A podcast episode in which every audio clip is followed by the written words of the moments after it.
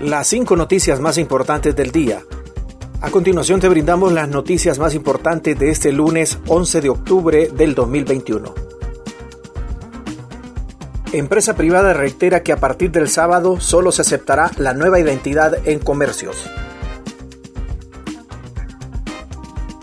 El Consejo Hondureño de la empresa privada COEP reiteró este lunes que a partir del próximo sábado 16 de octubre del 2021 solamente se aceptará el nuevo documento nacional de identificación DNI para transacciones bancarias y comerciales, Después de distintas pláticas con el Registro Nacional de las Personas, se les ha informado que ya se encuentran en el país todos los documentos de nacional de identificación de los hondureños que se enrolaron durante el proceso Identifícate y que aún falta por entregar alrededor de un millón de DNI, por lo que hicieron un llamado a la población a abocarse a reclamar su nuevo documento. Solo vacunados podrán circular después de las 10 de la noche. El jefe de la Unidad de Epidemiología del Sistema Nacional de Gestión de Riesgos SINAGERE y miembro de la mesa multisectorial José Ángel Lara anunció este lunes que solo las personas vacunadas podrán circular durante el toque de queda a nivel nacional.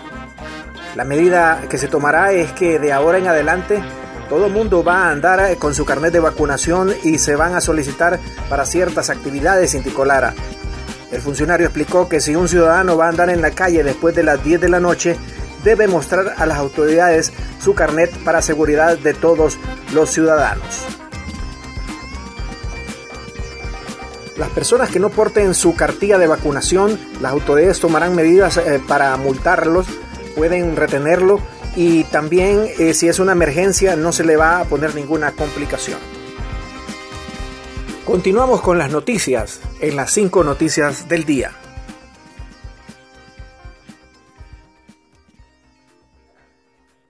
CNA presenta segunda parte de la denuncia por supuesta corrupción en la CESAL.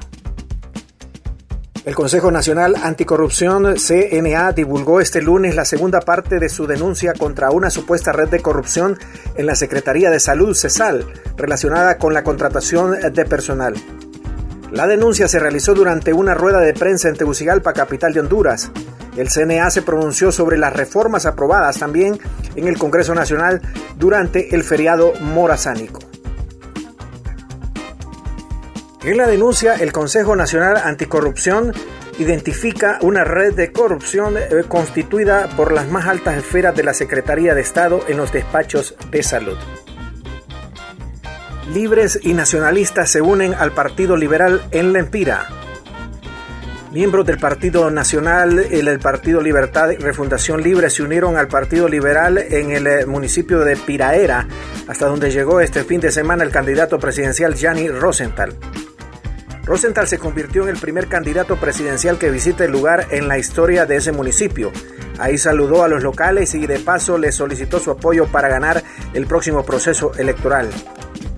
Con la alianza en este municipio de tres instituciones políticas, el partido de la bandera rojo-blanco-rojo, se garantiza un triunfo contundente en noviembre próximo, así como en otros municipios del país donde esa misma unidad se está replicando según dirigentes liberales.